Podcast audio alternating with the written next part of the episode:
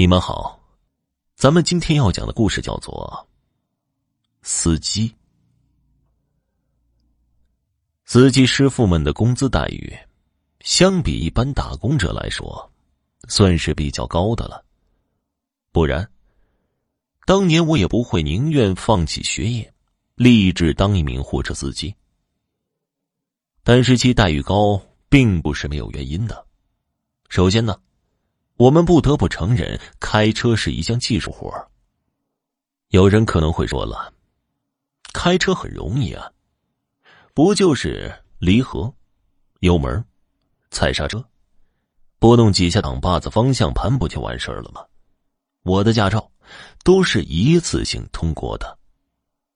对于这些人，我就要善意的提醒你们一句了：驾校。只能教会你最基本的驾驶技术，顺便给你颁发能够合法上路开车的资格证。如果没有至少五年以上的驾龄，不跑个几万公里，你最多算是个马路杀。这个称呼给你，不要不服气。因为当紧急实况真的发生的时候，老司机们会第一时间采取应急措施，而你呢？可能只会猛踩油门向前冲，甚至有人直接捂住自己的双眼。当个司机很不容易，当个职业司机就更不容易了。如果当一个职业，而且还是长期跑长途的司机，那就是非常非常的不容易了。为了不让自己在开车的时候因为无聊不小心睡着了。一般跑长途的货车司机身边都会跟着一个小伙计，也算是一个小学徒吧。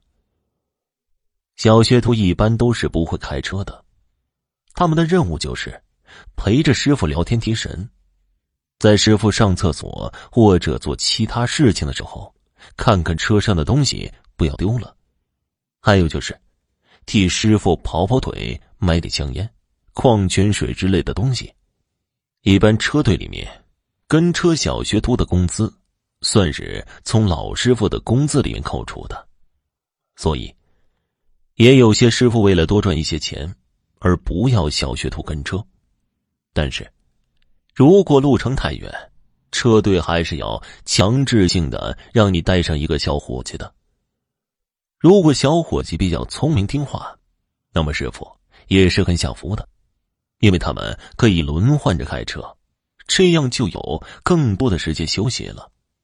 所以，会开车的小学徒是最受这些师傅们喜欢的。一般师傅也会认定一个小学徒和自己一起跑车。文东是一位有着将近三十多年驾龄的老司机，在车队里面也算是资格最老的存在了。说起开车途中的事情，那可以写成厚厚的一本书了。之前一直跟着他那个小学徒，现如今也是个大小伙子了，已经成家立业，自己当起了司机。因为小学徒那点收入实在难以维持现在的生活。车队里面，为文东找了一个新学徒，是以前跟着其他师傅的，也会开车，而且还挺勤快的。但是被文东拒绝了，而是找了一个什么都不会的小学员张小开跟着自己。能够跟着这么一位德高望重的老师傅，小开感觉有些受宠若惊，所以，在跑车的途中特别的听话，对老师傅傅文东唯命是从，生怕自己又哪点做错了，惹到老师不高兴。这一趟要走两天两夜的时间，是往一家工厂里面送一套大型的机械装备，这算是比较轻松的活了。半路上不用担心被偷，而且都是按照标载来的，不会超高超重。不过唯一的缺点就是，工厂的位置比较闭塞，全都是山路，不是很宽敞。但还算是比较平坦，前不着村后不着店的，连个手机信号都没有。万一出了什么事儿，那真是叫天天不应，叫地地不灵了。小开，害怕吗？师傅突然问道：“因为半路上没有休息的地方，所以文东想趁着晚上凉快的时候就多赶一些路，早去早回，路上省得危险，也可以多赚一些劳务费。”此时已经是晚上八点多钟了，天已经完全黑了下来。除了车灯照射的地方，其他地方全都是一片漆黑。所以文东才会问小开害不害怕。小开摇了摇头说不害怕，因为自己待在车里面，旁边还有老师傅陪着，自己也不是几岁的小孩子，有什么好怕的？那你饿吗？文东又问。其实小开的肚子早就咕咕叫了。只是不好意思说而已。本以为车子上会有吃的东西，可谁知道这辆车上只有矿泉水，一点可以充饥饥饿的东西都没有。你等着，我去找些吃的回来。文东将车停了下来，让小开在上面看着，自己打开车门出去了，很快就消失在了夜色之中。现在只剩下张小开自己了，周围又安静的要死，小开真的有些害怕了。还好没过多久，文东师傅就回来了，还带回一些糕点和水果。已经饿急眼的小开，见到这些东西也来不及多想，便大口的吃了起来。吃完之后，才发现这味道似乎有些不太对劲儿。怎么样，好吃吗？要不要再来一块蛋糕啊？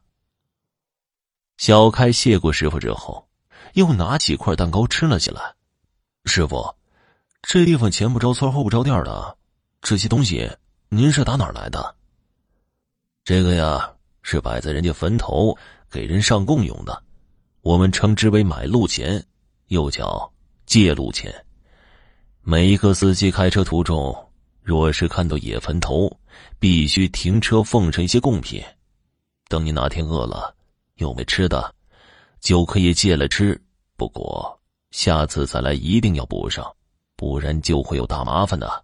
小开闻言大惊不已，手一松，蛋糕就掉在了车厢里。小开呀，醒醒了，我们到地方了。原来是一场梦啊！此时天已经大亮了，将车上的设备卸下来之后，文东就带着小开去工厂的食堂吃饭。期间，小开问文东有关借路钱的事儿，文东说：“确实有这么一条规定，因为那些野坟头无人供奉，你要是路过碰见不去祭拜一下，他们就会找你麻烦。不过要是让他们高兴了。”也会帮你很大的忙。文东很奇怪，小开是怎么知道这件事儿的？